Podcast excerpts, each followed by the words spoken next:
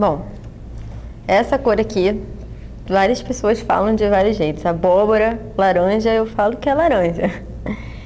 Aqui, preto, que é uma cor básica. Isso aqui é rosa, ou pink, que na verdade as pessoas chamam de pink porque é um rosa mais forte. Isso aqui, branco, né? Cor que todo mundo usa. Azul, aqui dá pra ver, né? O azul. Aqui é um rosa mais clarinho. E acho que basicamente ainda tem o vermelho que dá pra ver, não sei se dá pra ver, mas aqui é bem pequenininho, vermelho, que também é uma cor importante.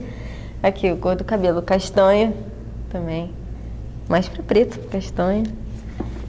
E aqui marrom, também é uma cor